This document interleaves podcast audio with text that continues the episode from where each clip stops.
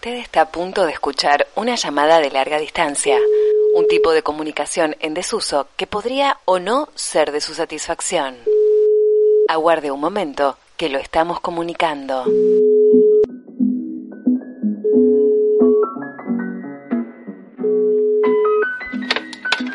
Hola Flor, ¿me escuchás? Sí, Pablo, perfectamente. Te estoy escuchando fuerte, claro y segura.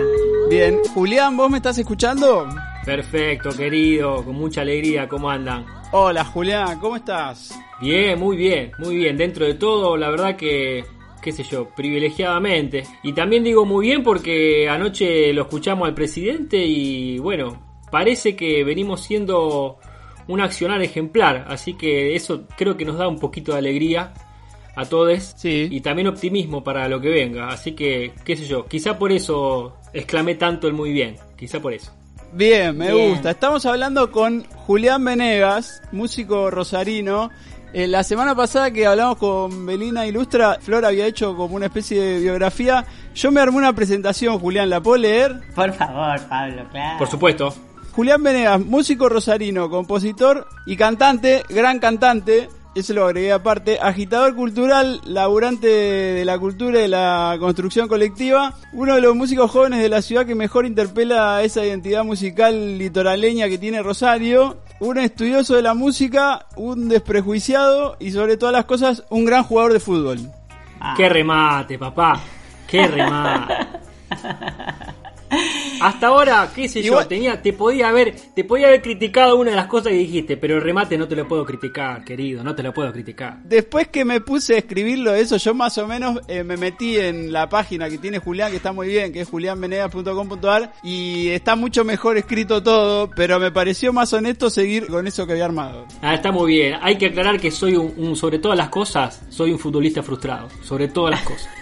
Entonces cualquier cosa que Sí. se arrime a un halago respecto a la profesión a mí es como que me alivia esa frustración un poquito, entonces lo tomo. Bueno, está muy bien. Podríamos aprovechar la visita de Julián a este encuentro virtual Barcelona-Rosario para inaugurar ya de una vez por todas la nueva trova rosarina. Porque algunos funcionarios, algunos políticos todavía no se enteraron que hay mucha música que por supuesto que viene conectada de los otrora trovadores rosarinos, pero que, bueno, hay muchísima música, no, no sé si diría nueva, porque el Juli, ¿cuánto hace que ya anda? Como un hacedor de Sí, canciones, un, un trovador. ¿Cuántos discos ya tenés eh, editado y demás? Juli, contanos un poco, porque Eh, estuve tengo escuchando cin- de todo. Tuve cinco discos editados ya, son tres como nom- con nombre propio, digo, como en formato solista. Nunca diré lo que encontré en un perfil de emperatriz.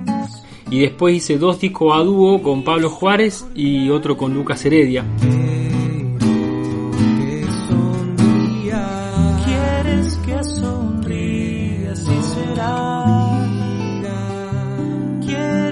Después integré otro grupazo también de mucho aprendizaje que fue el de Carlos Seminara y la Barricada del Ritmo, con el que editamos tres discos más. que me pega.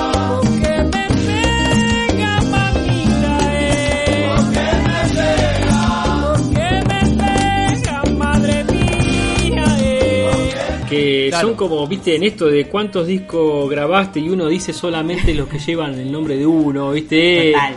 Es injusto, Sí. es injusto porque a esos proyectos le puse mucho corazón y, y son lugares a donde me gusta volver. Así que bueno, está bueno contarlos, no con una pretensión de, de sumar número porque sí, sino porque bueno, es parte de ese trabajo que, que vengo haciendo hace mucho tiempo y son las personas que también me fueron formando en esto de seguir creciendo. ¿Y quién? Ahí va. Esas personas son muchas hoy amigas, compañeras, otras admiradas, digamos, que incluso, no sé, seguís, seguís aprendiendo, imagino que también eso, eso, no, eso no se acaba, no se corta, ¿no? Claro, y viste que está esa, esa recurrencia que tenemos a veces de cuando nos preguntan cuáles son o cuáles fueron nuestros maestros, qué influencias tenemos, de citar nombres que son conocidos por todos. Y nos olvidamos de, la, de la gente con la que compartimos camino, estudio, formación, aprendizaje, sea de nuestra misma generación o sea los mismos maestros de acá de Rosario que, que tan generosamente nos dicen cómo hicieron las cosas y, y bueno, desde donde uno también aprende a hacer un montón de cosas y son tan valiosos o más valiosos como los artistas de renombre, pongámosle. Total. Hay, hay algo en la carrera, no sé si te gusta la palabra carrera, Julián, pero bueno, en el laburo de Julián de todos estos años, que para mí está muy bueno que por un lado aparece ese reconocimiento a generaciones anteriores, Florencia nombró a la Trova, y hay varios de esos músicos que formaron parte de la Trova con los que vos laburaste en estos años, Julián. Bueno, de hecho en tu último disco está Fander como invitado, por ejemplo. Claridad como un marco de una postal que se pega como un imán, el acero y su voluntad para que no se oxide amor. Y también hay todo un laburo que haces hace mucho que tiene que ver con reivindicar a tus pares y contemporáneos, no solo de la ciudad de Rosario, sino poniéndote en contacto con muchos músicos que están transitando caminos parecidos en distintas provincias de la Argentina. Sí, porque me parece que eh, no hay otra construcción posible si uno quiere elaborar la, la identidad constantemente. Y en ese trabajo se arranca con lo más próximo. Para mí, ¿no? yo no, encuentro otra manera más, más genuina de encarar ese trabajo.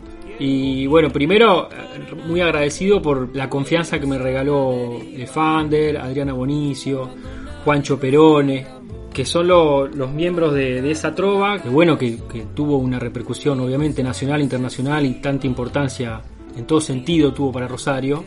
Agradecidos por siempre, pero también coincido con Florencia que bueno, Un tirón de oreja a los tuvo una- funcionarios. tuvo una difusión, tuvo, tuvo una función esa trova muy, bueno, muy importante y el hecho de que haya llegado a Buenos Aires y haya tenido difusión nacional e internacional hizo que con el correr del tiempo al no aparecer una movida similar o nombres que tuvieran esa repercusión, en general se piense que en Rosario no volvió a pasar nada importante. Claro, claro, van a, van a ser Claro. 40 años de la Y vuelta a la democracia. El problema no ya. es que. Totalmente. El problema no es que el mundo piense eso o la gente fuera de Rosario piense eso. El problema es que los rosarines pensemos eso. Sí. Claro. Ni hablar de las autoridades que nos representan, ¿no? Específicamente la área de cultura. Ahí está el, el- el bache, ¿no? De, bueno, eso, de, de no estar atento a lo que siguió después, que es muy rico. Muy, muy rico. El viaje, la corriente frontal. Estamos arrancando este podcast que se llama Larga Distancia que hacemos con Flor Col, que está en Barcelona. Mi nombre es Pablo Cini, estoy en Rosario. Y hoy el invitado de hoy es Julián Venegas, que está en Rosario también. ¿Por dónde, Julián, más o menos? Estoy en Barrio Chesortu, en la casa de mi compañera, eh, calle Mendoza, al 4200, eh, en una zona muy linda y en donde no se sienten algunos cacerolazos que prefiero no escuchar, porque vieron que esto de, lo- esto de los cacerolazos es un fenómeno, coincidimos con mi compañera, con Julia, que es un fenómeno medio balconero y céntrico, ¿no? Sí, pero aparte solo pasa en, Ro- solo pasa en Argentina. Sí, un, sí. un cacerolazo Sí, distinto. No sabés quién convocó la marcha, Increíble. si la nueva izquierda, si el Partido Obrero o los fascistas de la economía. Que no nos podés creer. Increíble, sí, es increíble. Bueno, por suerte acá en este barrio no se escucha un solo cacerolazo. Y me parece que es, que es algo que pasa, o sea, que no pasa en realidad, que no se escuchan ese tipo de manifestaciones fuera del área balconera. Claro. Es un fenómeno balconero. Yo estoy, Es un yo estoy en el epicentro del área balconera, Julián. No sabes lo- lo- la tortura que es vivir en esta cuadra. Sí. Pero bueno, les pongo la. Yo cuando vi- eh, aparece les pongo la música fuerte y me aíslo un poco acá. Pero bueno, son cosas que suceden. Hablando de poner la música fuerte, arranquemos escuchando un poco de música de Julián, que estuvimos hablando un poco. Y después seguimos con este larga distancia. Vamos a arrancar escuchando un tema del último disco de Julián que se llama. El disco se llama De Barcos y Derivas. Lo pueden buscar en todas las plataformas para escuchar música. Ahí está cargado un video en YouTube muy lindo donde se puede escuchar el disco entero y te puedes enterar de quiénes son los compositores de cada una de las canciones. Bueno, de ese disco vamos a arrancar escuchando algo diferente y seguimos en larga distancia. Bajo aquel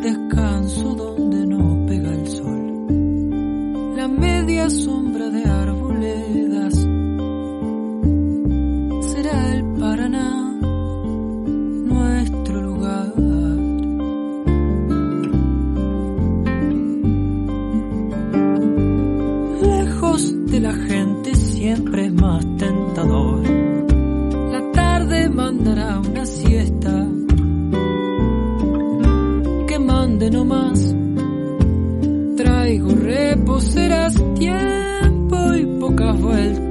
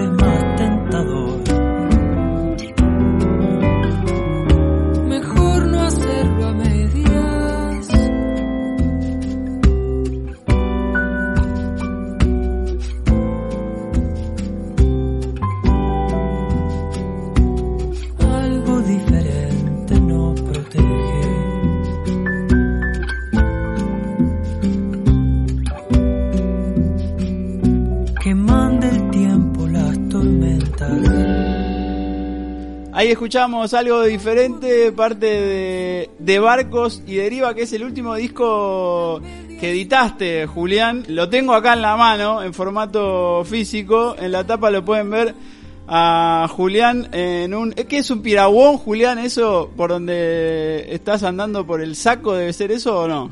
Eh, ese es el Charigüe. El Charigüe. El Charigüe, sí, para, para los que no sepan, el Charigüe es una localidad, creas o no, de muy pocos habitantes, que está acá enfrente nomás de la fluvial, de la estación fluvial de Rosario. Ya es Entre Ríos, ¿no? El Charigüe ya es provincia de Entre Ríos. Y bueno, tiene habitantes de hace mucho tiempo, otros que son nuevos, que se instalaron con casa de fin de semana. Tiene su estación policial, su escuelita, su centro de salud. Y eh, esa foto está sacada ahí. Y la embarcación es un piragüón, sí. Al modelo se le dice piragüón safari. Epa. Es una embarcación que me la recomendó en su momento el Fander. El Fander me tiró toda la data porque yo soy muy... Bueno, ahora tengo un poquito más de, de data, pero en su momento cuando me mandé a ese campo no tenía realmente información y el Fander fue el que me asesoró en todo. Qué bueno. El que te metió en la vida de Río fue Fander. Sí, yo tenía una relación con el río más de ventana. Claro. Viste que la generación nuestra y bueno, y la gente más joven que nosotros tuvo esa relación con el río a diferencia de las generaciones más viejas, digo. Sí. La posibilidad de tener un paseo, de conectar con el río de otra manera. Obviamente el crecimiento del parque náutico tuvo mucho que ver con eso. Pero hasta mi, no sé, veintipico de años, mi relación con el río era hasta ahí. De vez en cuando iba en calle Claro. con algún amigo. Y después me, me pintó por meterme un poco más ahí en el litoral para intentar entender otras cosas. Claro, con esa idea de que esto también es nuestro, ¿no? Exactamente, sí, sí, y es no solo es nuestro, sino para mí lo que marca más un rasgo identitario de la ciudad de Rosario. Sí, pensemos que por más que nosotros ya tenemos unos cuantos años encima, nuestra infancia fue de espaldas al río, en los, en los casos que no teníamos, digamos, una cercanía por algún familiar con alguna embarcación o cercanos en el barrio. Para los que no conocen Rosario, era una ciudad que hasta los años 90 estaba totalmente de espalda al río y había ba- barranca y, y- y no había ni siquiera un espacio de parque para acercarte y disfrutar ese panorama de naturaleza maravilloso que hoy sí, por cierto, eh, bueno, nos ha acercado de las maneras más diversas y maravillosas posibles. De hecho, estaba alucinando viendo las fotos de la bajante que hay del río. No sé si sigue. Eh, Sí. Con las lluvias a lo mejor mejoró algo, pero me quedé helada de, de lo que está. Es la bajan- una de las bajantes más grosas de los últimos 30 años, lo que vi. Si es así, yo no había vivido algo así nunca, obviamente. Creo que la anterior fue en el 63, por lo que estuve chusmeando. Creo Ah, que fue un poquito más grosa todavía. Pero por lo que me dicen, el otro día me dijo un amigo que está en el tema, me dijo que el Paraná se recuperó más rápido. Que el- esto parece como que tiene un, un plazo distinto y que incluso va a seguir bajando. Qué sé yo, son Claro. panoramas que, que uno va escuchando y vamos a ver qué pasa. Pero sí, a- a- no deja de impresionar, es, es algo hasta apocalíptico si uno se lo pone a ver eh, con la óptica de la circunstancia. No está bueno, ¿no? no es alentador. Sumado a todo lo que estamos viviendo, sumado a que eso, los que vivimos en la ciudad, no, no estamos pudiendo ir al río, que por ahí era algo que teníamos incorporado, y las imágenes que nos llegan son como... Y la peli, la peli completa. Sí, claro. Eh, Es, chico, al- es basta. algo terrible, pero bueno, ahí está de Barcos y Derivas que es el último disco que grabó Julián que lo presentaste, bueno, yo fu- fui a la presentación y lo compré ahí en la sala Labardén y es el último disco oficial, Julián, pero después como que estás muy activo. Eh, no sé, qué sé yo, yo sigo haciendo eso de activo inactivo. Yo creo que estamos todos reactivos, siempre produciendo. Rosario eh, es una ciudad que tiene mucho agite en ese sentido y es re cancionera, o sea que hay un montón de cancionistas que siguen haciendo por Instagram, grabando disco, eh, bueno, no sé, haciendo video. En mi caso, lo que se viene ahora es un. Bueno, tenía pensado ahora sacar un disco nuevo de solamente de guitarra y voz. Que bueno, está ahí, está a punto de mezclarse y masterizarse, pero esta frenada mundial hizo que se postergaran un poquito los plazos. El disco se va a llamar Claro. Choques. Y bueno, es un repertorio de canciones argentinas de, de diferentes estilos, lenguajes, tiempos, compositores, compositoras. Pero bueno, todas se- como que se, se- se desarman adentro mío y se vuelven a armar solamente con la guitarra y con la voz. Esa es la idea. Ahí va. Hay, es un repertorio muy al- diverso, hay, algunas, temas de... hay algunas que están subidas a YouTube que me imagino que son parte de este proyecto. Claro, porque bueno, esa diversidad es como la que le da sentido a la palabra choques, choques de lenguaje, choque de estilo, pero también choque en el sentido cómplice, de choque los cinco, choque el pecho, Bien. Choque el y codo así, ahora. choque Qué el codo. Qué horror, boludo. Sí, Muy no. feo. Y ¿Cómo bueno, te- hay, hay, temas de, qué sé yo, de, de Eruca Sativa, de Ramón Ayala, de Él mató un policía motorizado. Ah, paso todo el día pensando en vos. Ah, ¿qué hay de malo en todo esto? Ah, paso todo el día pensando en vos. Ah,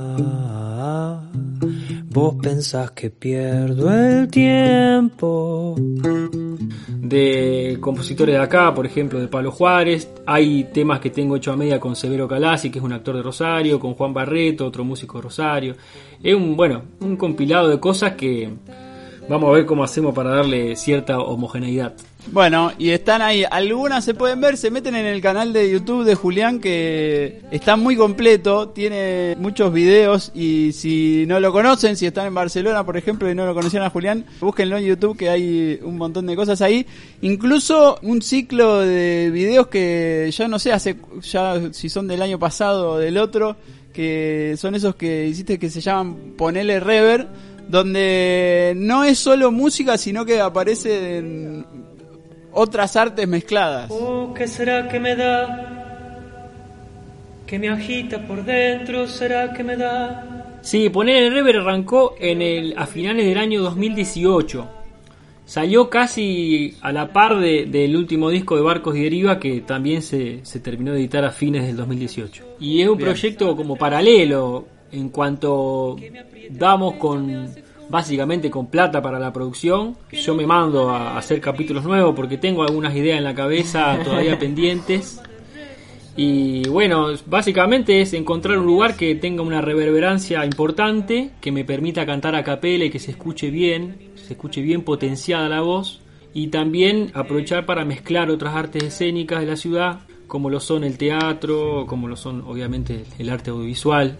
Y bueno, para eso me, me tuve que hacer un poco más cómplice de esas artes, charlando, averiguando, yendo a ver obras y bueno, conociendo a personajes tan importantes para la ciudad como lo son Miguel Franchi, como lo es Miguel Franchi, como lo es Severo Calasi, como lo es eh, Santiago de Jesús, que es el director del tercer video, y bueno, gente que está en el palo del teatro hace mucho tiempo y que para mí eh, es importantísima en este quehacer de, de la ciudad. Qué bueno, Ahí qué va. bueno que estuvo eh, ver los videos. Vos sabés que Pablo me dijo, atendeme al Juli Venega, atendeme al Chula, que se ha vuelto un artista incluso performático.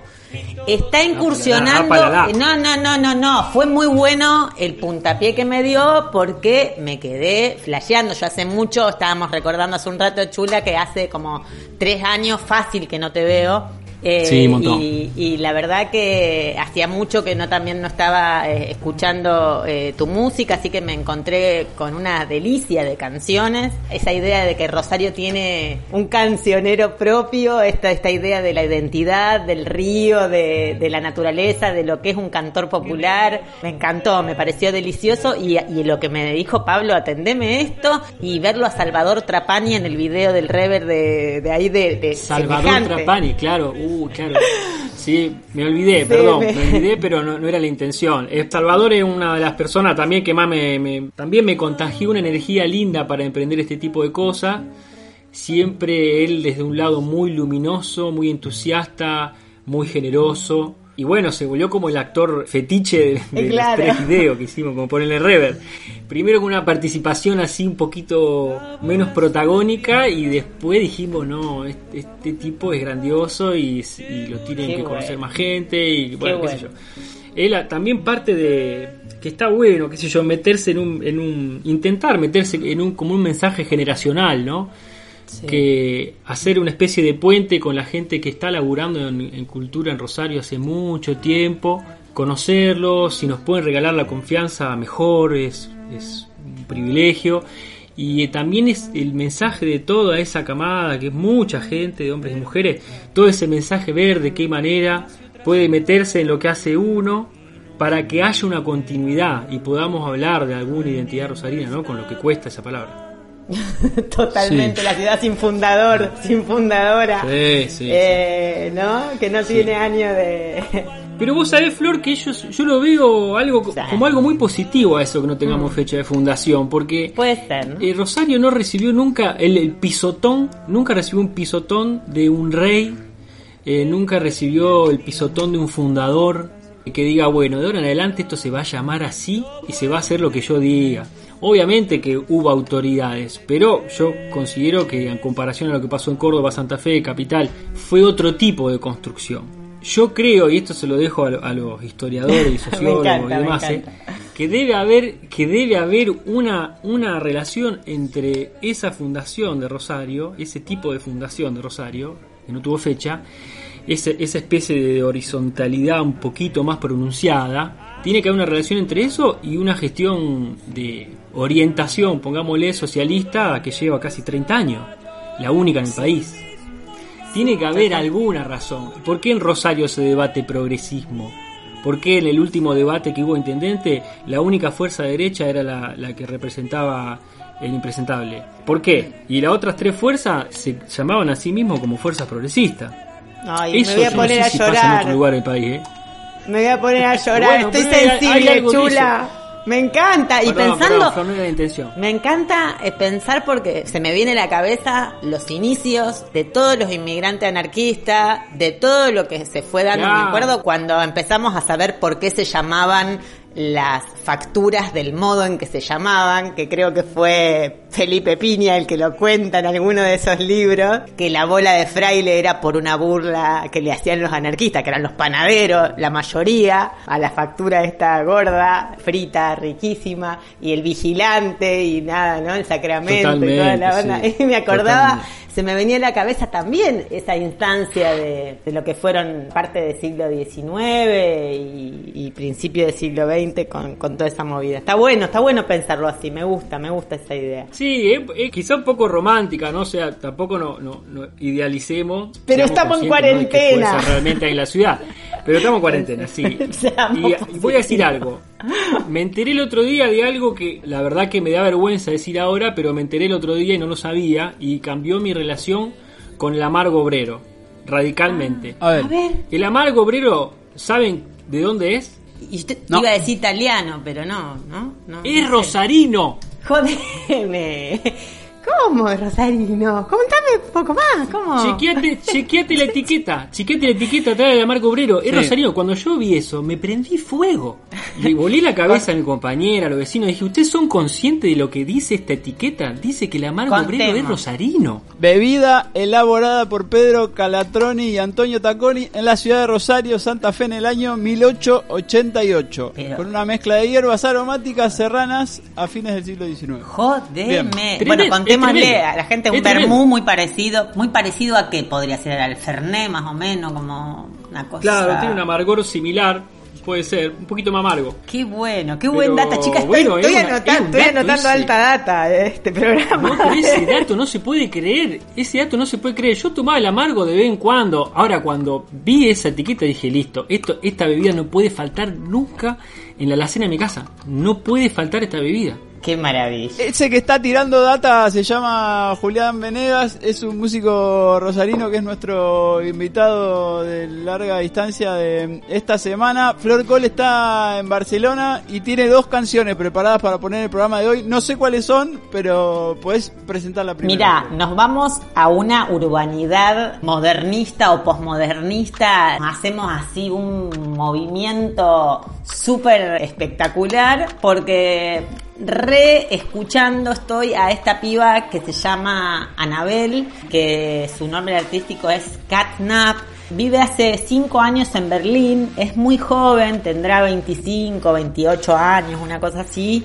Y en estos últimos días volvió a estar su nombre bastante en redes y en, en espacios mediáticos porque parte de su música, de sus últimos discos, son parte de la banda de sonido de la serie esta tan exitosa, poco ortodoxa. De hecho aparece ella en escena en el último de los capítulos, en la escena de Berlín, del boliche de Berlín. Es ella la que está tocando en vivo y bueno, tiene una participación ahí en esta serie norteamericana sobre la religión judía ortodoxa y demás. Así que me pareció interesante traer Thunder, es uno de los temas más escuchados que me parece que estaba bueno para, para que la conozcan. Si no la conocieron a Catnap, yo la he visto en vivo con otra DJ haciendo un show a la tarde en un espacio cerrado de un concierto. La verdad que me, me gustó muchísimo y la relación que tiene es una piba muy, muy, muy sencilla y que además baila.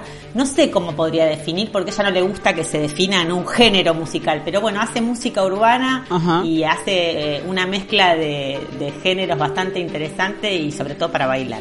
Ahí Escuchamos va. a Catnap Thunder. thank you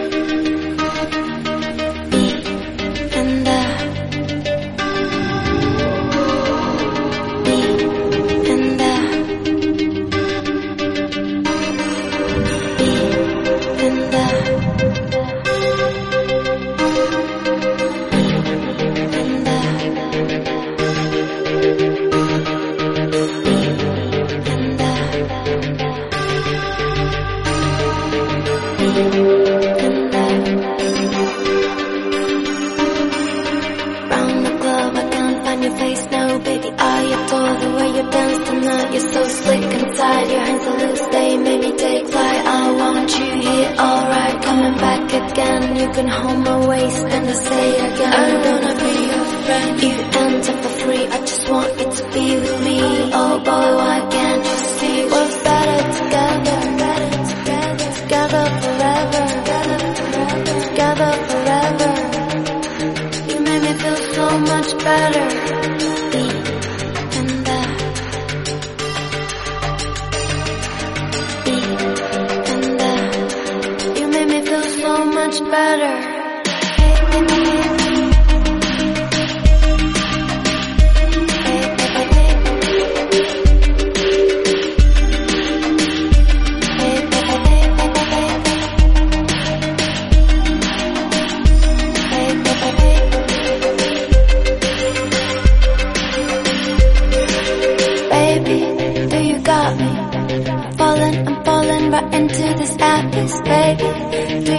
Me? Drowning, cutting, hitting, fucking, baby. Do you got me?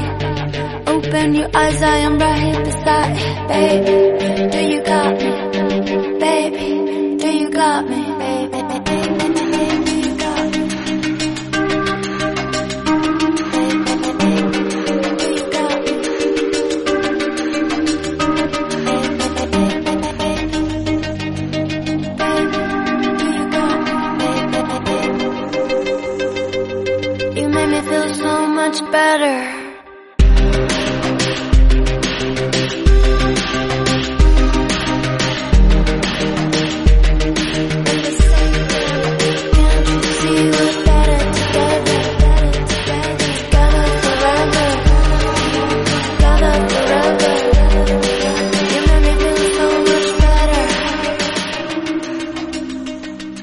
Escuchábamos a Catnap haciendo Thunder, el tema que eligió Florencia en esto que se llama Larga Distancia. Estamos con Julián Venegas, el invitado de hoy. Te quería preguntar, Julián, porque te tengo como un referente justamente de, de la música de acá, de la región, de la música argentina. Pero, ¿escuchás música de afuera o, o- o no te copa tanto? Mirá, yo soy hijo educado por los 90 Sí. y en una familia muy permeable a mucha música, entre las cuales había música de afuera, obviamente también.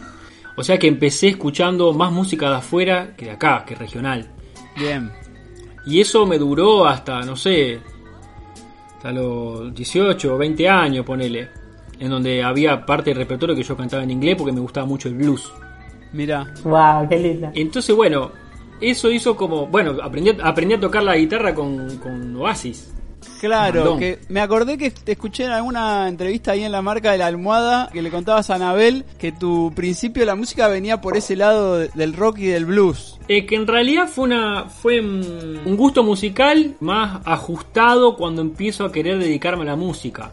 Pero en realidad yo ah, siempre estuve vinculado a la canción, siempre me gustó cantar.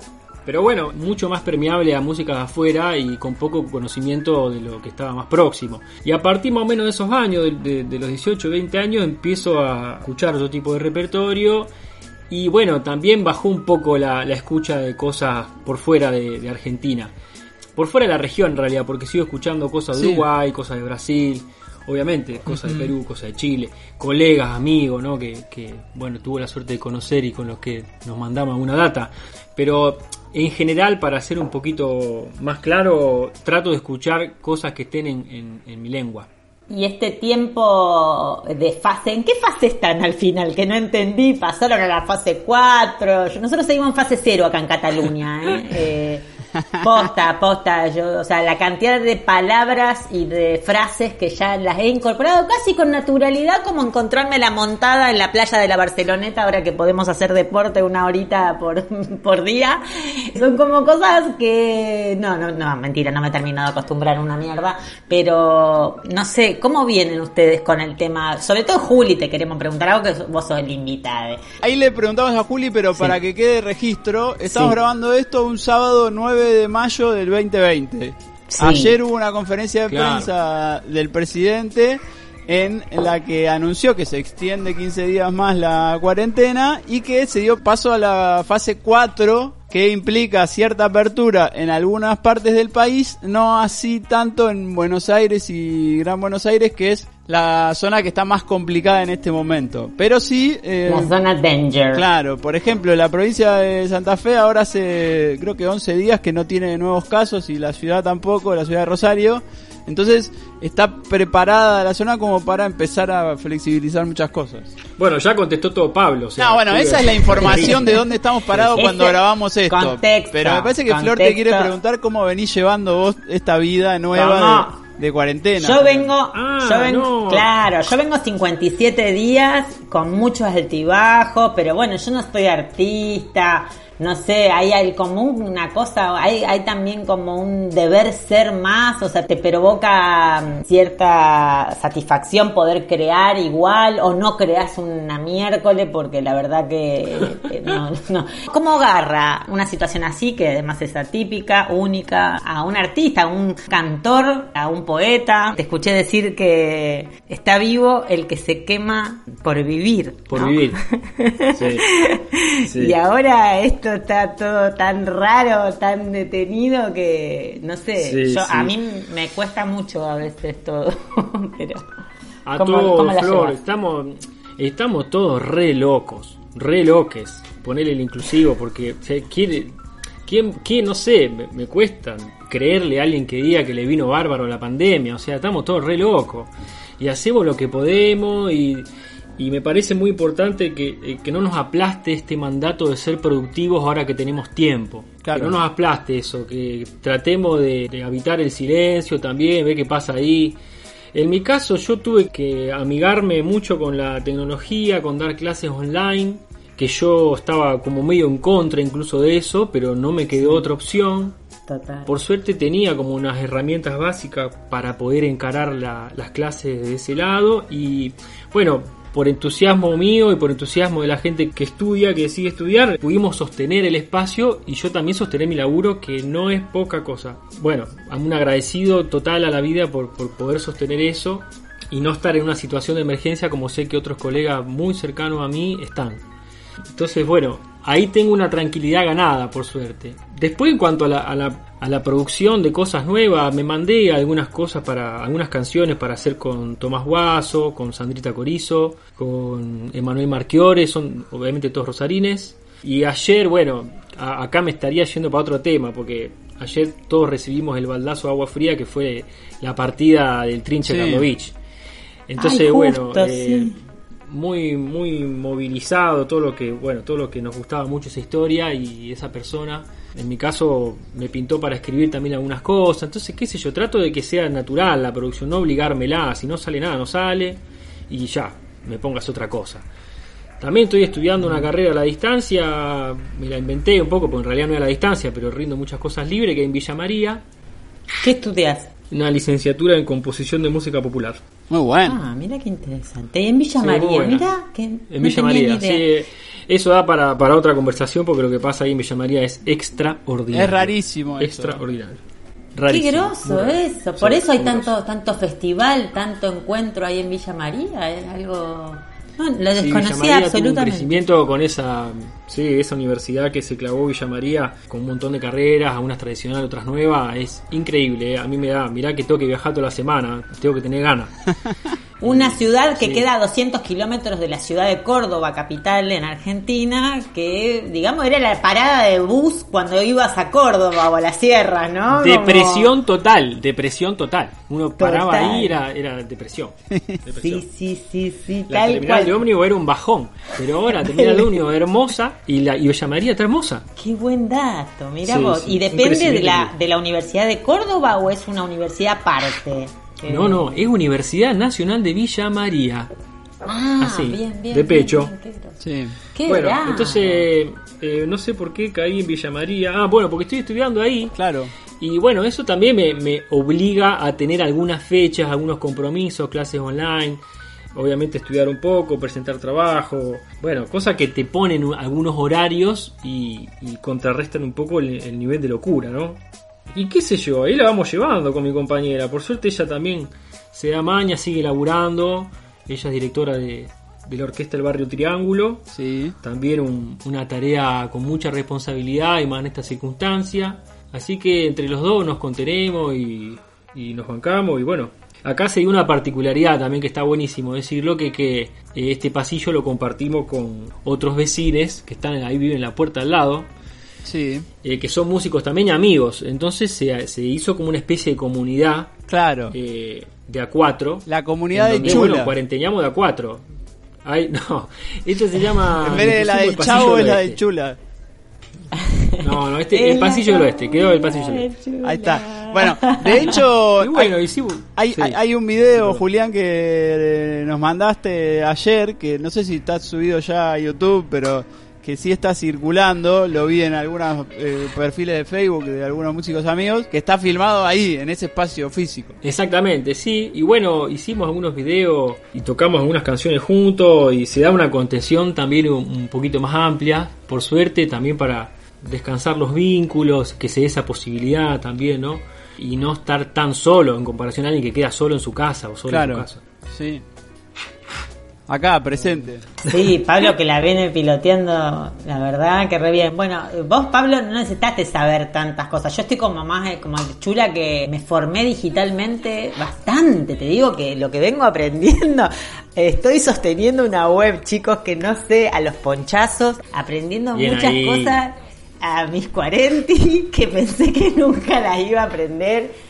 Mamita. No, no, no, igual chicos, quiero que venga la parte de dejar las pantallas por un rato también, ¿eh? Porque Bueno, claro. Sí, claro, sí, claro. satura, ¿eh?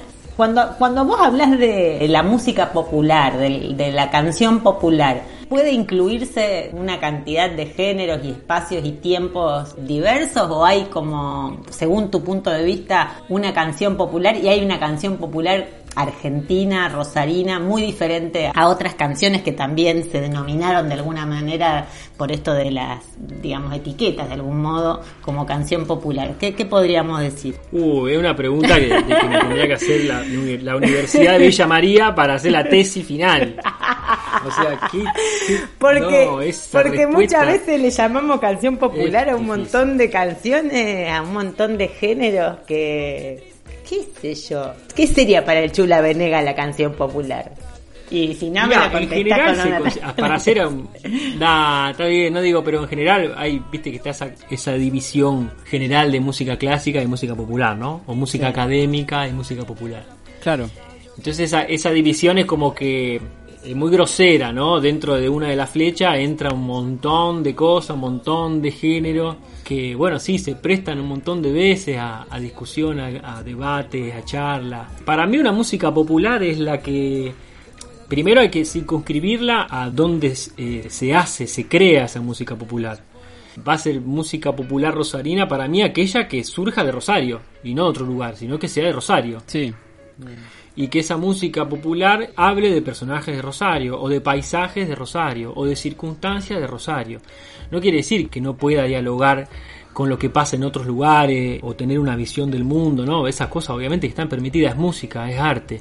Pero la, la música popular nuestra rosarina para mí tiene que ver con eso, con un decir desde Rosario. Después hay una discusión mucho más fina que es acerca del lenguaje musical en sí, ¿no? ¿Qué ritmo? ¿Qué, qué melodía se considera rosarina? ¿Qué, no sé, qué construcción cancionera se considera rosarina? Eso es una batalla ahí que, todavía eh, no, no hay mucha claridad al respecto, pero sin embargo hay como, hay como aires, ¿no? Alguien dice, che, mirá, esto tiene aire rosarino. Y no se sabe bien qué es ese aire rosarino. Claro, no, no- hay, uno- hay una, no sabes- un factor que vos digas, ah, No sabes bien Sí, qué perdón. te hace decir eso, pero es algo que te pasa a veces. Va, a mí me pasa. Escucho alguna música y digo, esto me suena a rosarino. Qué bueno eso. Sí, sí, Sí, sí. sí, y bueno, yo todavía no di con el, con el elemento racional académico que diga, bueno, esto es porque, por esta razón, digo, porque tiene este componente rítmico, melódico, armónico y por esto es rosarino, ¿no? No, en Rosario no se da esa, esa marca identitaria tan clara como tiene el cuarteto en Córdoba, Usted iba a hablar de Córdoba, Por tal ejemplo. cual. Estaba pensando. Claro. ¿no? O en Santa Fe mismo, capital. claro. Sí, o Santiago del Santa Fe Estero. Capital, Santiago del Estero, Mendoza incluso. también. Ni hablar. Norte. Ni hablar, pero en Rosario, bueno, Rosario para mí es, acá no estamos yendo para, para otro tema de conversación, Sí. pero para mí sobre todas las cosas es cancionera, es una ciudad cancionera. Y, y la canción siempre estuvo, para mí es un género que está siempre en un punto medio. No se casa con ningún ritmo, no se casa con ninguna melodía, no se casa con ningún tipo de forma específica. Siempre está, la canción siempre está mutando, buscando formas nuevas. Está en el medio siempre, ¿no? Y Rosario está en el medio, está en el medio de Claro. eh, lo que Qué se bueno. considera interior del país, lo que se considera eh, capital federal. Eh, no está ni muy al norte ni muy al sur. Total. Eh, ponerle un poquito más inclinada al este por estar cerca del río Paraná, pero es- hay como una relación entre este, este ser cancionero de Rosario y la ubicación geográfica. ¿No? Y Sí. hay, yo veo como algunos, algunos elementos en común que hacen que, bueno, esta identidad de Rosario sea un poco, esté un poco difusa, pero si tuviese que elegir eh, algo para describirla musicalmente, me quedo con que es una ciudad cancionera.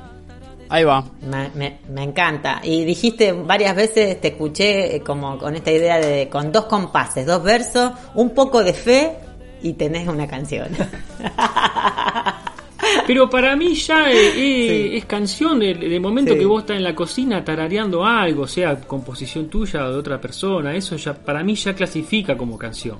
Total. Que haya letra, que haya melodía, ya, ya es suficiente. Después vos ves si eso dura más, menos, tiene estrofa, estribillo, pero ya está todo ahí.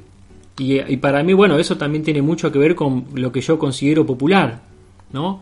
Que no necesita muchos condimentos, muchos fuegos artificiales. Es la música que usa, que vos allá cuando estás limpiando la cocina, que vos allá cuando salís a la calle, que vos estás silbando cuando, no sé, cuando vas al laburo. Ahí está la fibrita de lo popular, no en otro lado. Para mí está ahí.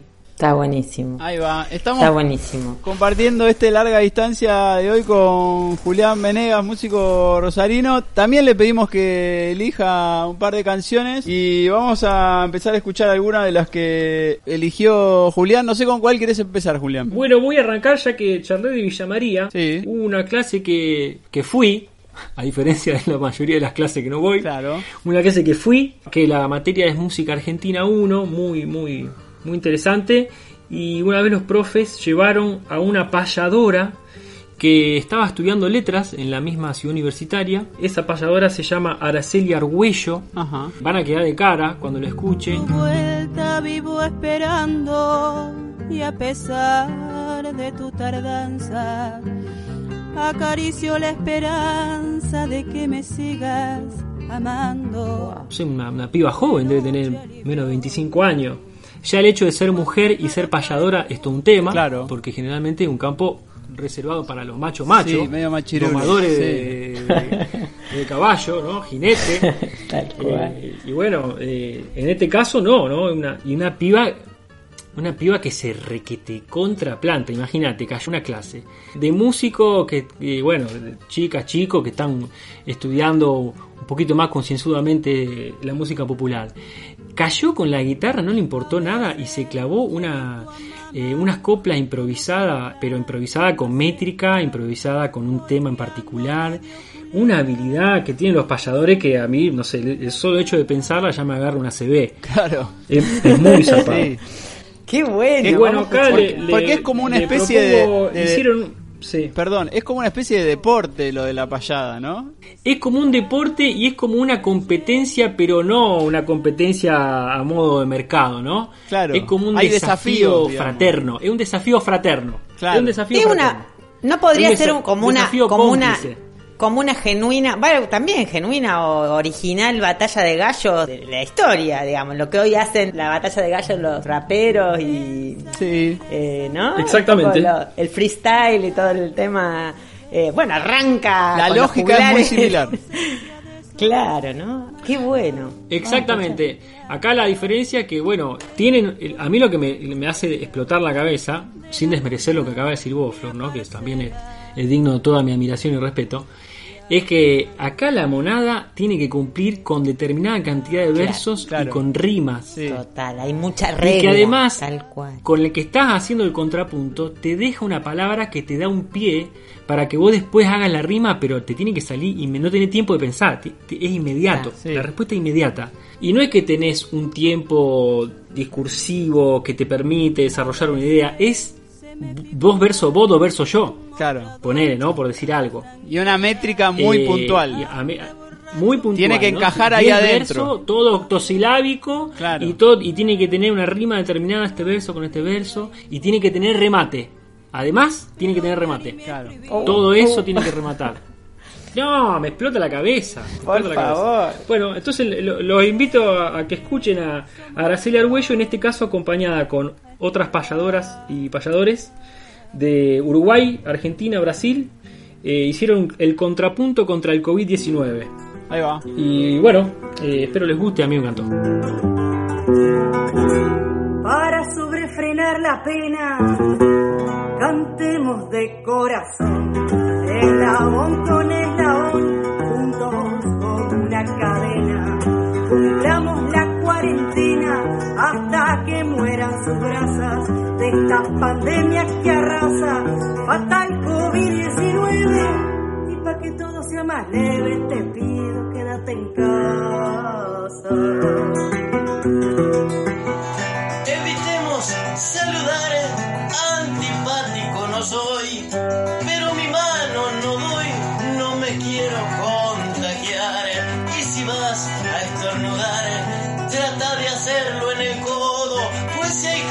sobre todo, porque el virus es te arrasa. Si podés quédate en casa y cuidémonos entre todos. Araceli Argüello. Cada uno aporte su grano, siga por el sano riel, usando el alcohol en gel, lavándose bien las manos, con cariño soberano, en la lucha codo a codo, útil de algún modo, hable y salude de lejos, y cuidemos a lo más viejo para ayudar entre todos. No caiga en la tentación, no caiga usted en el abismo, no salga ahora en turismo, no cometa esa infracción. El ir contra la razón no le hace un buen habitante, será más gratificante. No sé cuánto es el periodo, pero el cuidarnos entre todos juntos saldremos adelante.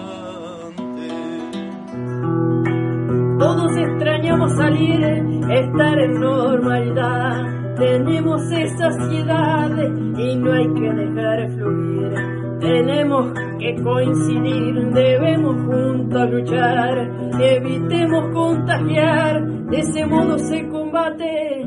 A no compartir el mate también te puede ayudar. Sea cual sea la región, ataco a nivel mundial. Nos ha revolcado de un pial y ha sido un gran tropezón. Tengamos la preocupación de cuidarse, de cuidar. Aislados debemos estar de este mal que nos traiciona. Juntos al virus corona, se le podemos ganar. Ahí estábamos escuchando el contrapunto contra el COVID-19, tres patrias hermanadas, Argentina, Brasil Uruguay, para hacerle frente a la pandemia que nos arrasa de nuestro canto para ustedes. Y era lo primero que nos compartía Julián Venegas. ¿Te ves, Florencia, entrando en el mundo de las payadas o ya no? ya no, la verdad que no me veo, Pablo, pero me veo ir a disfrutar de estos artistas que, nada, me encanta, una payadora. Y encima mujer, digamos, o sea, o identidad feminizada, Sí. pero rompiendo todo, rompiendo todo, me encanta. Quiero, ya, ya me anoté nombre, disco, le voy a pedir el teléfono, porque eso es nota Flor, para feminista, que- ya, ya mismo. Sí, encanta. sí, sí, está bueno que chusmeemos eso porque yo me quedé también de cara con un mundo que no venía chusmeando, de, de ignorante, qué sé yo, no, sé- no sé cómo llamarlo de otra manera. Estamos hablando de, de artistas que tienen cientos de miles de reproducciones en YouTube. Claro, Claro. total. No es que un videíto que uno dice está perdido en el medio del monte serrano. No, no, no. Hay un circuito de mucha gente muy picante que consume esto, en el- en el- dicho de una manera sana, digo, que vive esto, que defiende esto, que reproduce esto. No, te explota la No, cabeza. no, no, me encanta y, y por lo que veo viene desde hace unos cuantos años la piba. O sea, veo videos de 2016, 2015, pibita, o sea, me encanta, quiero, Es quiero pibita, saber, quiero saber más, qué bueno. Aparte con boina, el poncho, eh, ahí Sí, metiendo, metiendo también esto de esto del cuerpo, ¿no? Lo que vos contabas hace un rato, que incorporaste también al arte de tu música, que también esta cosa performática, de que somos todo esto, somos las canciones que hacemos, lo que escribimos, nuestros cuerpos en movimiento, toda esa amalgama, no sé, me vi un video documental hace poco sobre mm, la historia del poeta chileno. eh, Cancionero Víctor Pero Jara. Parra, no. no, no, no, no, no. Poeta gay, escritor. eh, Ah, Lemebel. Pedro Lemebel, gracias Pablo, gracias. Me vi un video documental, chicos, tan maravilloso, tan bueno. Si están, eh, está por ahí, hay que verlo, hay que bajarlo, porque Lo justamente... tomo, no lo vi, me encantaría. no, no, Gracias. es maravilloso su historia y tiene mucho que ver en, en toda la historia pre- del presente en Chile hoy. La incursión de las tesis, por Qué ejemplo, bueno, este, por este grupo. No, no, muy, muy, muy interesante, muy emotivo, me conmovió absolutamente. Yo solamente lo leía al MBL Sí. porque me, me rompía la cabeza, pero además escucharlo, porque él es básicamente el protagonista y el hilo conductor de todo este documental, me encantó, chicos, y me hizo acordar un poco también esto, que hoy también muchos hablan de que lo performático puede ser eh, salir y ponerte en tetas. Y es un poco reubicar eso porque es una transformación política, colectiva. Bueno, alucinante. Nada, se los recomiendo nada más porque me, atravesó y estoy. Ahora estoy como muy, muy, muy selectiva en lo que veo. Lo vamos a dejar después. Está muy bien. Lo vamos a dejar después ahí en los links que ponemos abajo cuando esté colgado el podcast, también en YouTube y todo eso. Estamos haciendo este larga distancia, que Flor está en Barcelona, con Julián estamos en Rosario.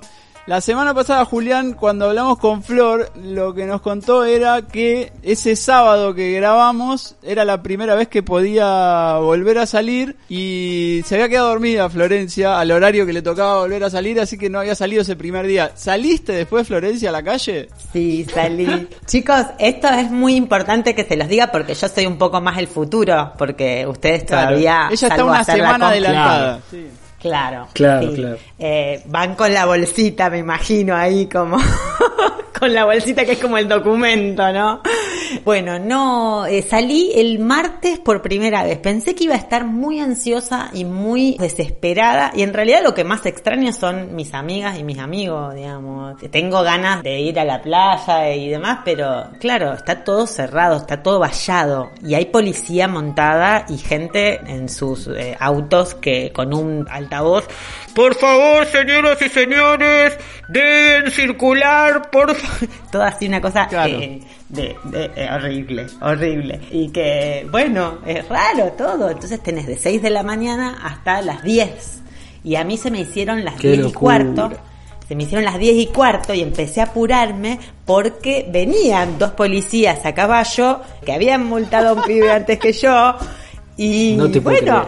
Y nada, chicos, que, o sea, no voy a correr porque venían los caballos. Era toda una situación muy, muy, muy bizarra, freak y Black Mirror, un poroto. que, nada, eh, muy, muy, muy. Esto en medio de la Barceloneta. Para que te des una idea, es el barrio de Otrora Pescadores, que hoy es un punto bastante turístico, con la playa, digamos, característica de la Barceloneta ahí. Y me queda a 15, 20 minutos de casa a pie, entonces me iba caminando hasta allá. Que es eh, dentro del kilómetro y pico a la redonda que puedo circular.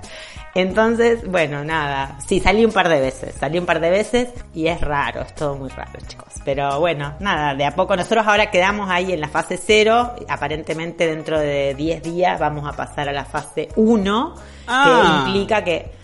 Claro. Bueno, pero entonces ahora quedaron atrás nuestro ustedes, Florencia. Nosotros vamos por la fase 4 ya. Pasamos al futuro nosotros. Claro. Es como una carrera de cars. Perdón.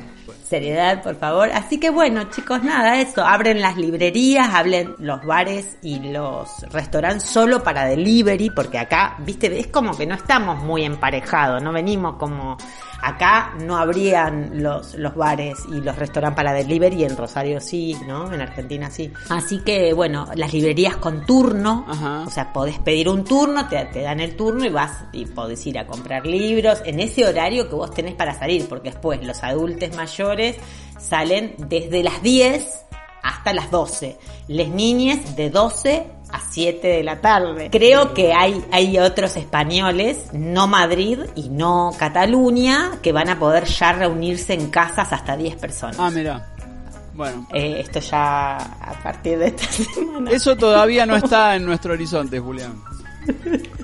No, no, no, estamos, estamos lejos todavía, estamos lejos. Bueno, nada, chicos, perdón, y a mí me sale reírme. ¿Qué sé yo? Y no bueno. sé. ¿A- ¿Algún tema salió de esta cuarentena, Juli? ¿Algún tema, algún verso salió de algo de esto? Eh, No, no, yo no. todavía estoy en el proceso de la digestión. Claro, claro. Todavía estoy digiriendo, no, no me sale algo al respecto, la verdad. No, Eh, qué sé yo, qué hay, hay gente, hay personas que sí, que tienen, claro, hay gente que sí que tiene esa facilidad y traduce todo con un poquito más de velocidad. Yo aproveché para, en el caso de la producción, revisar algunas cosas que tenía la computadora vieja, de algunos años, digo, ¿no? De, y bueno, y ahí pasarla a unos amigos, como conté hace un rato, y ver que si podía crecer eso para algún lado. Claro. Pero sin ninguna pretensión de describir una circunstancia, sino que, que vaya donde, a donde tenga que ir. Chiques, pongamos un poco más de música. Este lo voy a elegir yo. Voy a poner un tema de Lucio Mantel que se llama Destierro. Lo escuchamos y seguimos. Una franja larga de mar me separa del mundo que supe reinar. Ando sin mirar para atrás, no conozco el camino que debo caminar. Implacables tiempos vendrán, tras la niebla, ya no me verán. Los destellos de la tormenta serán la vestimenta que me voy a llevar. Árboles apuntan al sol, no paran de crecer en el frío o el calor. Mientras se me empaña la voz, me desojo como árbol, me fundo en la canción. Una sombra pronto serás, te harás invisible cuando vuelva a buscar. Pero mientras pueda encontrar los restos de tu huella, no volveré a mirar. Que está por llegar. Trae menos dolor que este momento que se escapa. Algo me hace elevar la vista otra vez,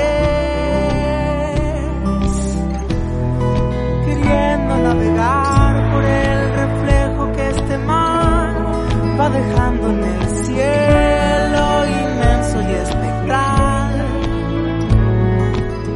Cuando yo me vuelva a encontrar, ya no habrá este vacío que ocupa mi lugar. Siempre es fácil dejar de mirar la sombra que a tu amor le puedes dejar. Y aunque sé que le puede pasar a cualquier mortal, hoy no puedo perdonar.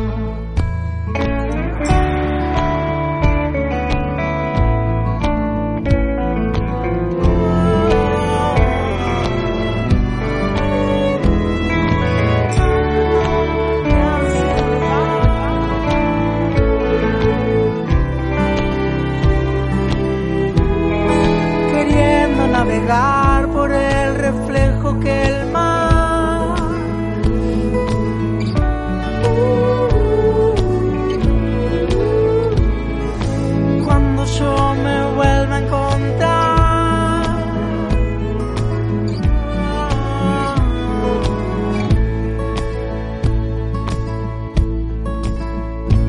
Estamos escuchando a Lucio Mantel, parte de su último disco, Destierro. ¿Sabés que este lo elegí, Julián, porque me acordé una noche que ya no se fue hace un par de años? Sí. Que nos encontramos ahí en el Galpón de la Música, un día que tocaba Lucio Mantel Sí. con Gillespie.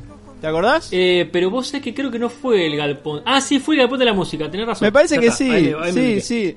Que nos encontramos Sí, sí, en fue el, ahí, en fue el show ese y vos estabas ahí porque creo que le habías prestado un amplificador a Lucio. Lucio Mantel es un músico joven argentino, es de Buenos Aires, muy talentoso también y, muy reconocido por, por generaciones mayores también. Y me quedó esa, esa sensación copada de, bueno, vino de Buenos Aires, necesitaba y le presté un equipo, una cosa más de, bueno, de compartir y que veo que haces mucho con muchos músicos que no son necesariamente de acá de Rosario. Claro, sí, recuerdo la noche, recuerdo que después nos fuimos a comer unos pescados a la Baja de España. Claro, sí. Todos sí. los actores involucrados. Y bueno, es eso algo que pasa entre, entre colegas, que sabemos que estamos teniendo las mismas búsquedas, lo- los mismos problemas. Eh, y bueno, una manera también de, de encontrar un centro más allá o fuera de tu lugar de laburo habitual. Traemos ahí de vuelta el recuerdo de, de aquel micro Claro. eh, en Radio Universidad Sí. de Cu- Escuchá este tema. Teníamos un micro llamado Escuchá este tema. Y que me da el espacio Pablo para, para recomendar gente de mi generación, si me pareciera, vinculada al, al, al género canción, ¿no? Y bueno, estamos todos en contacto siempre y a donde va uno trata siempre de encontrar complicidad de la gente que está en lo mismo que uno y, y así nacen este tipo de ayudas mutuas. Todos, en la mayoría de los casos, nacimos de ese gran encuentro de cancionistas de Altagracia Claro. que se hizo durante mucho tiempo y quedó como medio delimitada esa generación, la verdad. Nos conocemos entre todos, sabemos más o menos en qué anda cada uno y bueno, cuando nos podemos ayudar, lo hacemos. Ahí está. De, de hecho, en una época vos también hacías, o eras uno de los que mm, llevaba adelante ese ciclo que era Ruta Nacional Canción, a donde había un intercambio y una cosa de visitarse músicos en las distintas ciudades. Sí, eh, hasta el año pasado lo logramos sostener y el ciclo, más allá de su sede en Rosario, ya lleva 10 años en acción. Por creación de Sebastián Ibarra de, de Resistencia y de Darío Halfin de Capital Federal. Sobre todo lo sostuvo el Sebo Ibarra todo este tiempo. Darío tuvo más en el germen de la idea. Ahí va. Y bueno, este año nos agarró la pandemia. ¿Qué va Claro. a hacer? Se suspende por, por pandemia. Pero la idea era festejar los 10 años. Veremos cuándo. Bien. Estamos con Julián Venegas en este nuevo episodio de Larga Distancia. Flor Col está en Barcelona. Mi nombre es Pablo Siri. A Julián le pedimos que nos recomiende también algún consumo cultural. Lo que nos iba a recomendar Julián es un documental que ya tiene un par de años. Julián debe tener 3, 4 años, ¿no? La verdad que no me fijé. Yo seguramente llegué tarde, pero eh, me encantó. Es eh, un documental de Marcos López, hecho por Marcos López y dedicado a Ramón Ayala. Voy a abrazar a este árbol porque emana de la tierra y porque tiene la vibración, el temblor, la energía de la selva. A ese gran personaje litoraleño.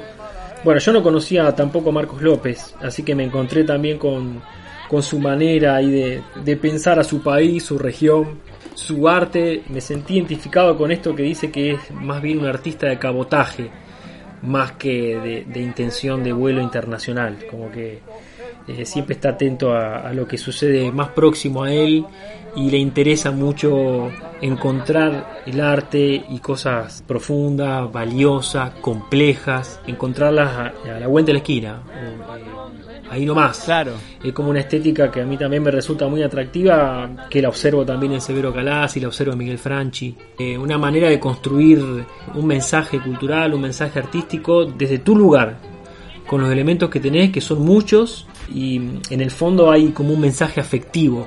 Claro. eh, importantísimo que te despierta un sentido de pertenencia, te despierta amor por tu lugar, por tu país, por la cantidad de cosas que hay para investigar, para conocer. Bueno, todo ese, todo eso encontré en este documental de, de Marcos López que recomiendo. Ahí va. Y la otra cosa que recomiendo, que también va en la misma sintonía, ya aprovecho el espacio, es el último libro de Kurt Ludman. Oh, que lo, se lo entregó la imprenta, sí, un grande. Se lo entregó la imprenta hace unos días. Contemos Una un poco, contemos un poco como siempre. Sí. quién es Kurt Ludman. Ah, perdón, perdón, yo como que entro ahí en modo rosarino y... En el mundo de que todos los conocemos, pero... es internacional, tío. Este programa es internacional. Lo tienes que Claro, saber, como- tío. perdón, yo creo que, que rompí un poco con la con el plan iberoamericano que venía teniendo este programa. Pido disculpas. Igual sacamos todo. No, pero no solo iberoamericano, No Julián. Este programa lo escucha mi mamá y mi mamá no sabe quién es Kurt Ludman. Bien. Porque bien, bueno, el pergamino bueno no es tan conocido Kurt. Gran, gran oyente, Inés. Le mando un beso Sí. enorme. Vamos. Hermosa. Inés, ¿se llama tu vieja, Pablo? Sí, sí, sí. Qué grande. Bueno, un abrazo enorme. para- Qué lindo nene que tenés, Inés. Bueno, bueno. ¡Qué orgullo! Volvamos a Kurt sentiría chicos, orgullo por como favor. madre. Orgullo como madre. Ay, meme.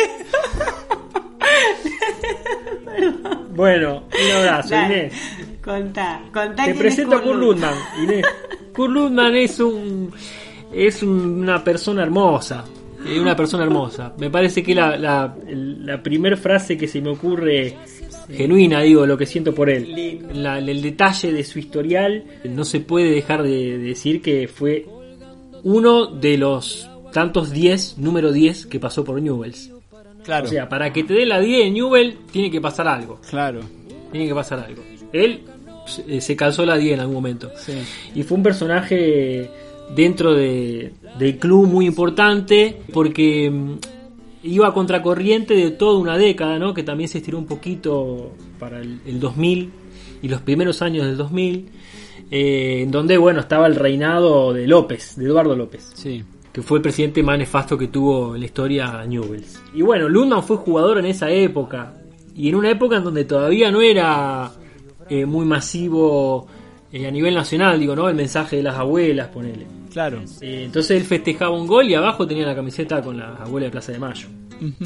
Y si él cobraba y los compañeros no cobraban, él no cobraba o repartía el sueldo con sus compañeros. O sea que, bueno, en ese contexto, tener esas ideas era, era interesante, por lo, por lo menos interesante. Y después, bueno, pasó por un montón de clubes y decidió dedicarse a escribir. Y escribe, para mi gusto, escribe muy bien, muy, muy al corazón. Tiene un mensaje muy posicionado, muy afectivo también, con mucha pertenencia eh, a su barrio, a su ciudad. Son todos textos breves en general. Se aleja para aclarar, se aleja de la autoayuda, o sea, no tiene nada que ver con eso. Cuando uno dice mensaje afectivo, capaz que alguien piensa que, bueno, va a parecer la No. no, nada que ver. No. Que nada que ver, es un mensaje complejo, pero sencillo a la vez. A mí me gusta mucho. Obviamente siempre hablando del personaje de su barrio, de su vida, mucha historia personal intrincada, pero a la vez abierto, ¿no? Abierto para empatizar con él, Claro. eh, con su mirada del mundo. Un mensaje siempre esperanzador. Está bueno, eh, a mí me gusta mucho. Así que bueno, recomiendo Arco Sur. Arco Sur. Último libro de Kurt Ludman, 44 textos. Vamos. Autogestión. Hay El que tercer libro ya de esta camada. no, de- no, eh, creo que este es el cuarto libro.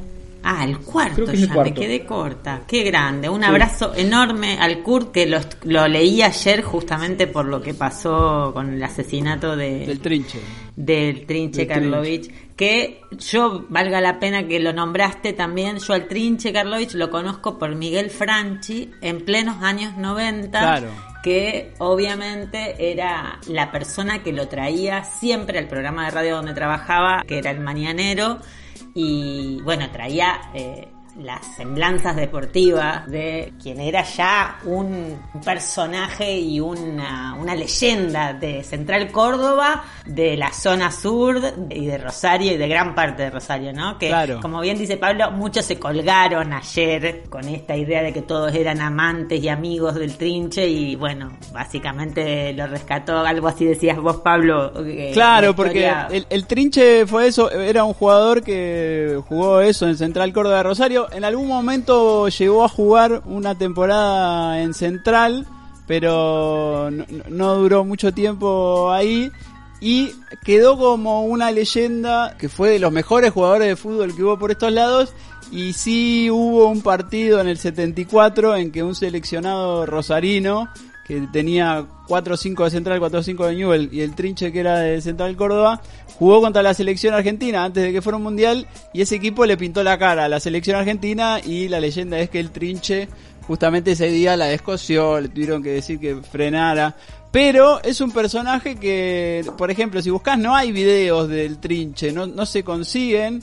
Y la historia tampoco, salvo esos casos puntuales, como el que vos contabas, eh, Flor, de Miguel Franchi, que es un, gran hincha de Central Córdoba, pero, pero tampoco es que la historia del trinche estaba muy presente en Rosario. Claro. Sí, hace algunos años hubo mm, un ex futbolista inglés que hacía un programa de fútbol en España que se llama Michael Robinson y vinieron a Rosario hicieron un documental sobre la leyenda del Trinche Karlovich y entonces en ese documental había muchos testimonios que contaban que eran lo que se acordaban del Trinche, muchos futbolistas desde Peckerman hasta Flaco Menotti o el Calle de Mar, Sí, bueno, Valdano. Valdano, De- hablando de Está buenísimo. Sí, sí, está, buenísimo. el documental, me lo vi, me lo vi entero. No, es hermoso, pero es una historia que incluso acá en Rosario, salvo algunas personas en particular, no es una cara de Rosario el Trinche Karlovich. Sí, por ahí en este último tiempo tuvo un poco más de presencia,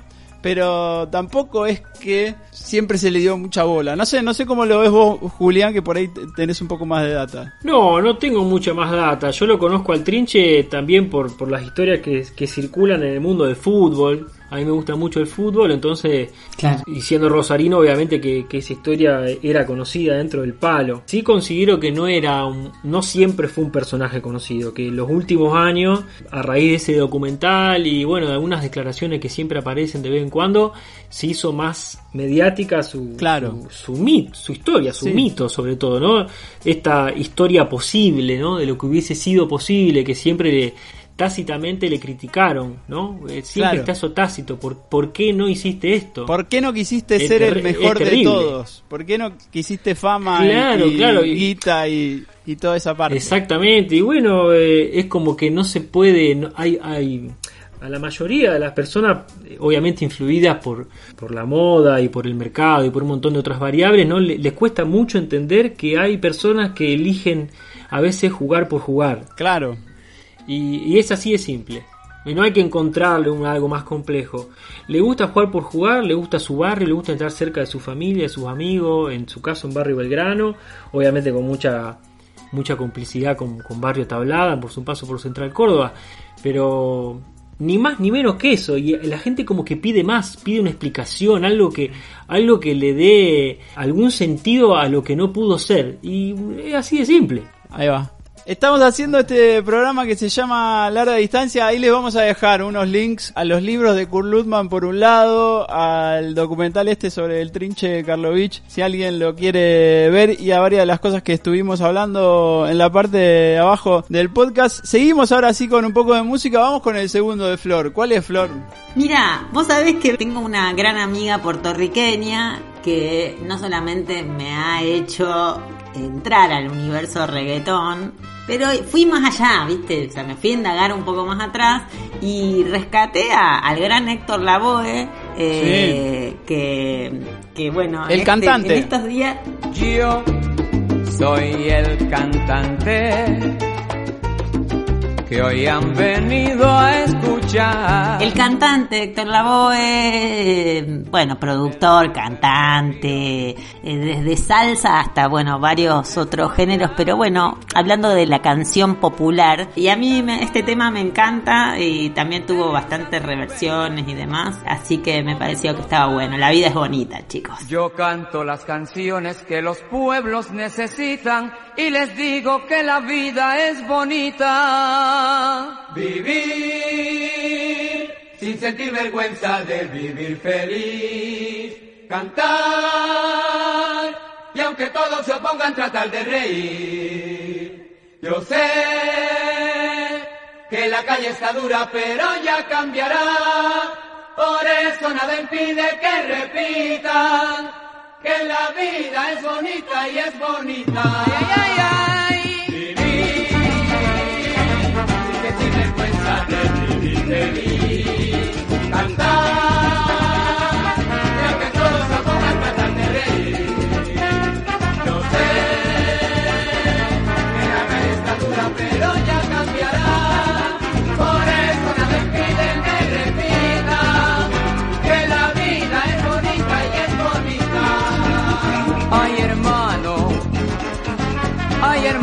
Hablemos de la verdad.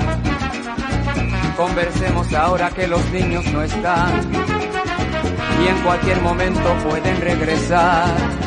Ay hermano, ay hermano, decime por qué razón.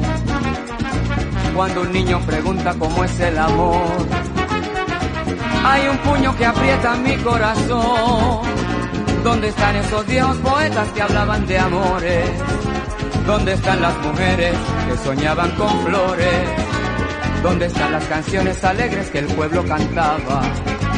Solamente se hablaba de amor y vivían un poco mejor, pero siento que está por cambiar, que la gente se quiere abrazar y que vuelve a crecer la esperanza que siempre se alcanza mirando hacia Dios. Yo quisiera dejarle a los niños un mundo de dicha, de paz y de amor y que miren de frente al futuro por un mundo que viva mejor.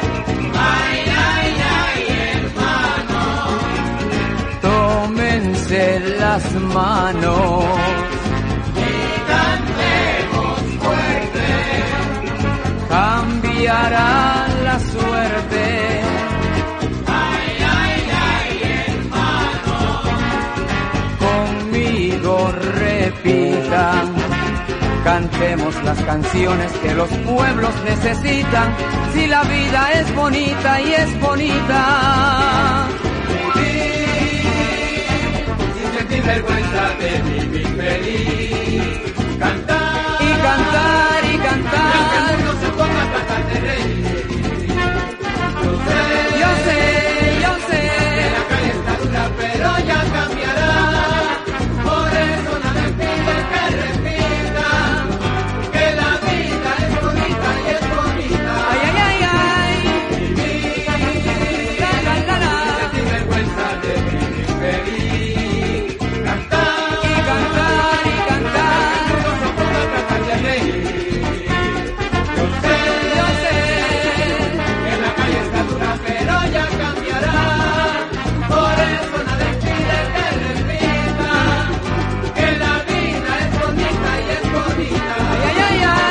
Estábamos escuchando a Héctor Lavoe, La vida es bonita. Esto se llama Larga Distancia. Estamos con Flor Col desde Barcelona y Julián Venegas está en Rosario.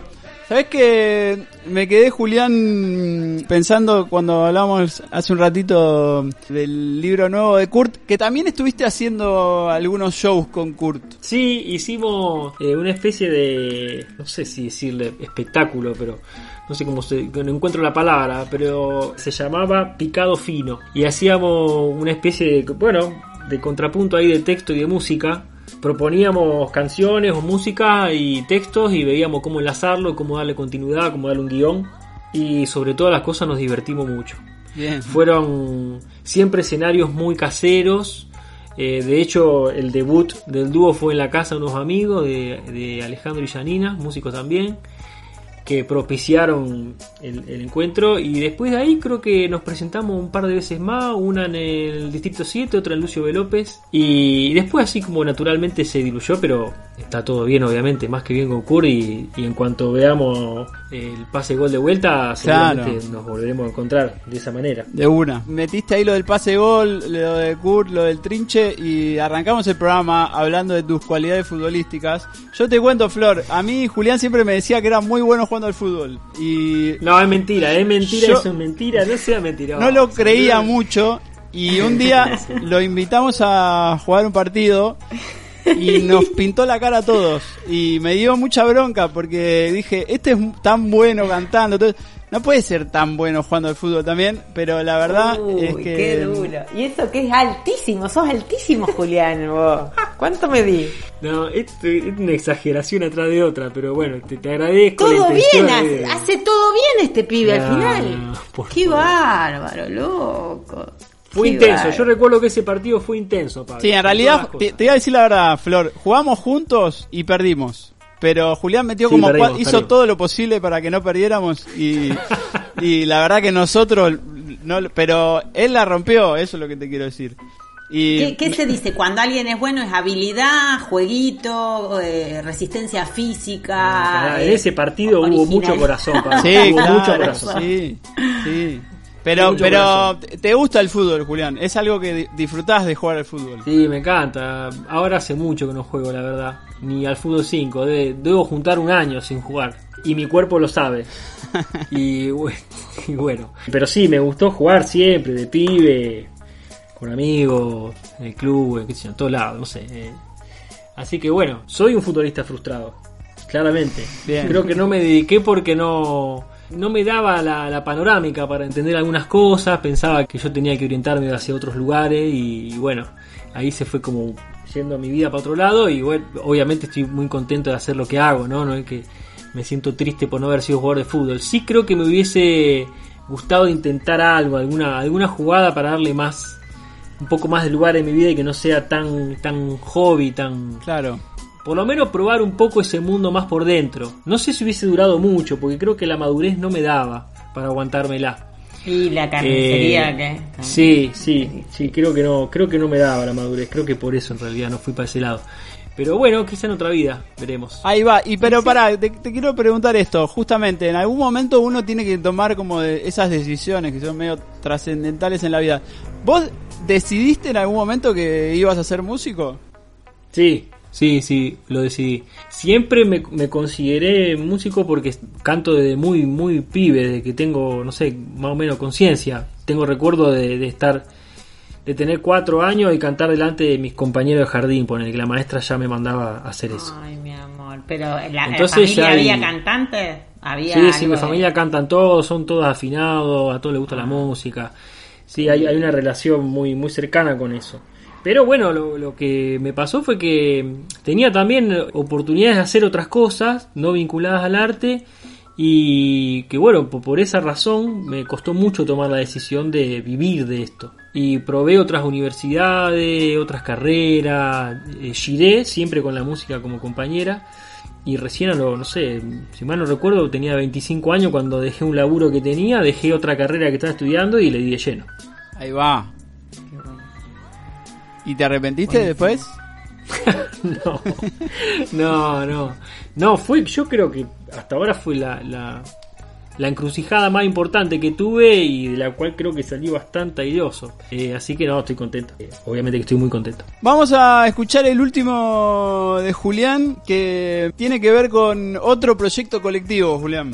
Exactamente, elegí las cosas privadas de la Orquesta Utópica.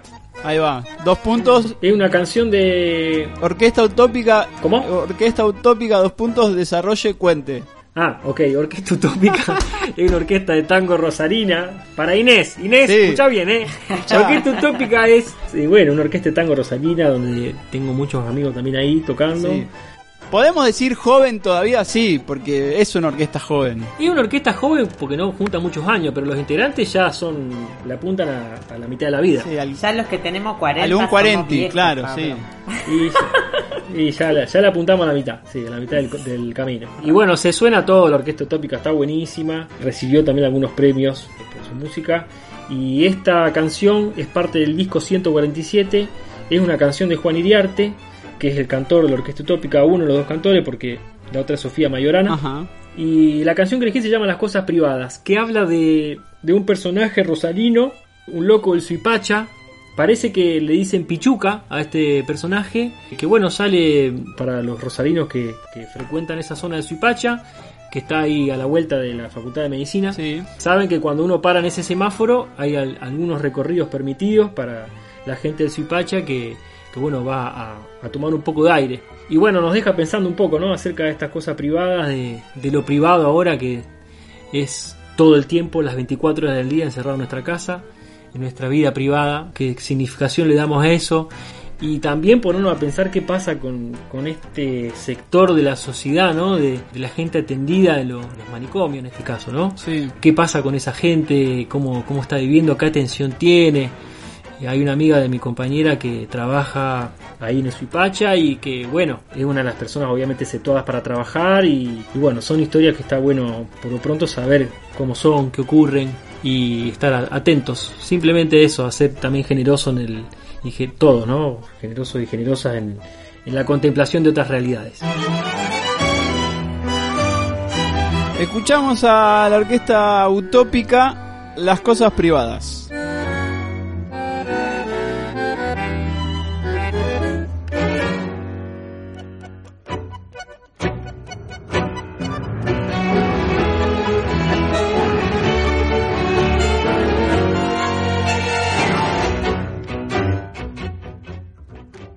Está loca la pichuca, baila sola y alucina, pide a gritos hace días.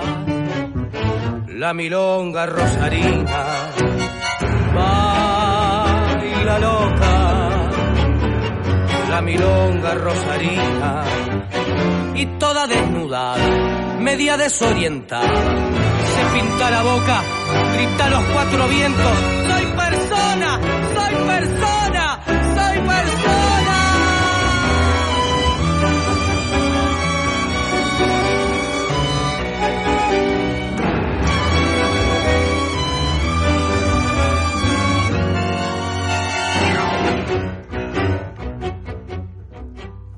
tiene un cigarro o una pintura de labio.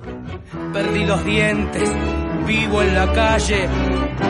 Nunca tuve obra social. Perdí los dientes, vivo en la calle. Nunca tuve obra social. Suélteme, yo sé que viene el 147. No me lleven al suipacha, yo no quiero las pastillas. No las quiero, no las quiero, no las quiero.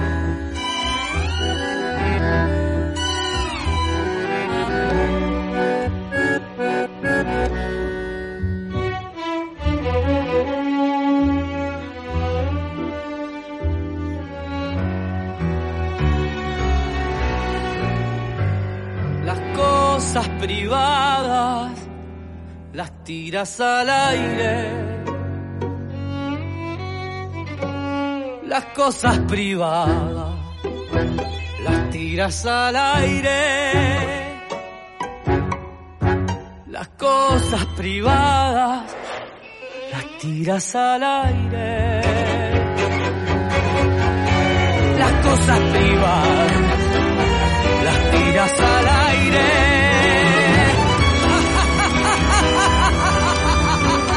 Ahí estábamos escuchando a la orquesta utópica, la segunda canción que elegía Julián Venegas en esto que se llama Larga Distancia, que estamos haciendo con Flor Col desde Barcelona, Julián Venegas desde Rosario. Estamos llegando ya al final, chiques. Uy, qué rápido, che, que se me pasó. Cada vez Sí, más pero rápido. hace como una hora y media que estamos hablando igual, ¿eh? Yo acá tengo 1.25, Bien, una hora 25. me gusta esa, esa actitud, Julián. Pablo, me parece que es el más responsable de todos los invitados. ¿eh? Sí, hasta ahora sí. ¿No? Como Bueno. ¿no? Sí, sí, sí, sí, El sí, más prolijo.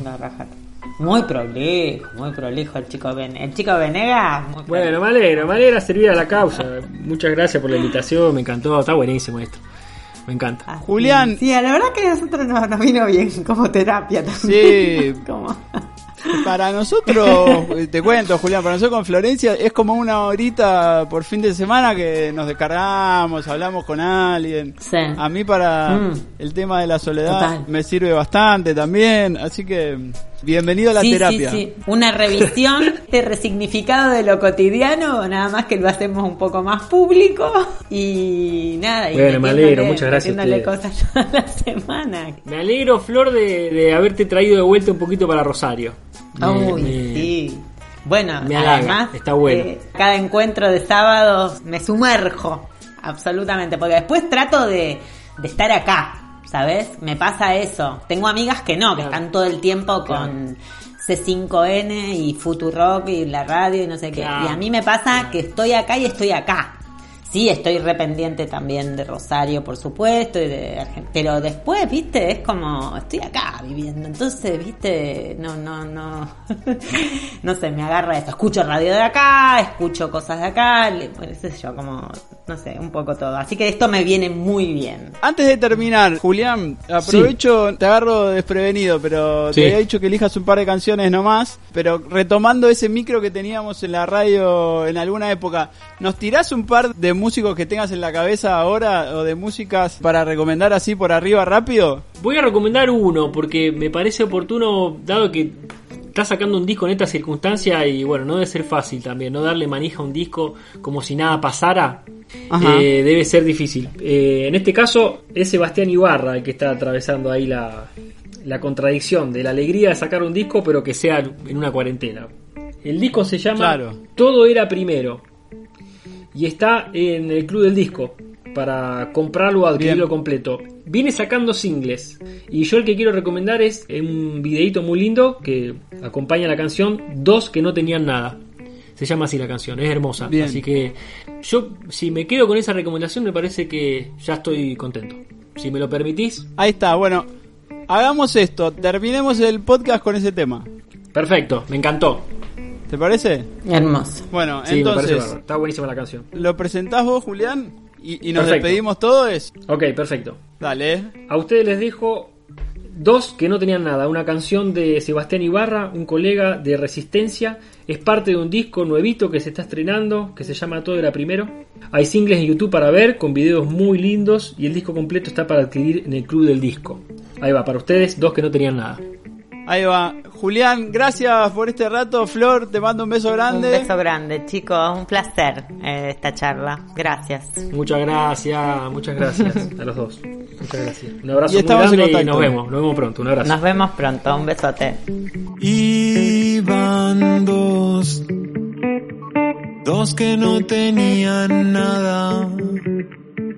Iban tres, tres que no tenían nada. Iban diez, diez que no tenían nada.